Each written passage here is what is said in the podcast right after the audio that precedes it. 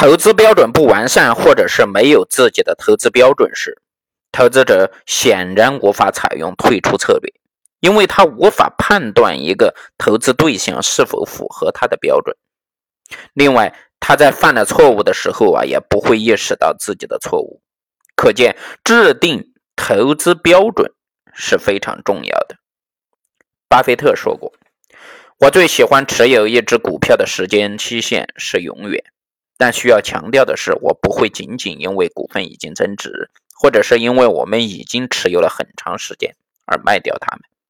巴菲特一直都是坚持长期持股，但事实上啊，他认为只有极少数的这个股票才值得这么做。经济学家告诉你啊，买入的绝大多数股票都是为了卖出，否则你永远无法得到最大的这个利润回报。同理，在投资股票时，每个投资者也都该清楚这个道理，不然你买入的应该是不动产，而不是股票。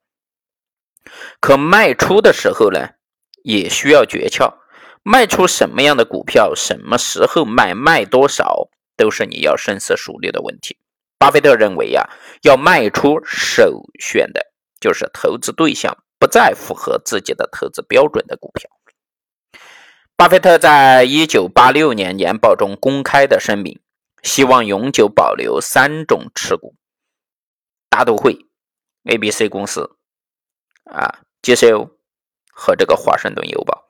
但在迪士尼收购了 ABC 之后呢，迪士尼在网络繁荣中啊是挥金如土，拖了发展的后腿。巴菲特从一九九八年开始减持，一九九九年几乎把迪士尼股票都进行了出售。巴菲特在2006年的股东大会上说：“啊，报纸仍然是很赚钱的，特别是与投入的有形资产相比，但其发展前景呢，与二三十年前相比就不如此乐观了。读者数量在减少，长期而言会侵蚀报刊行业的效益。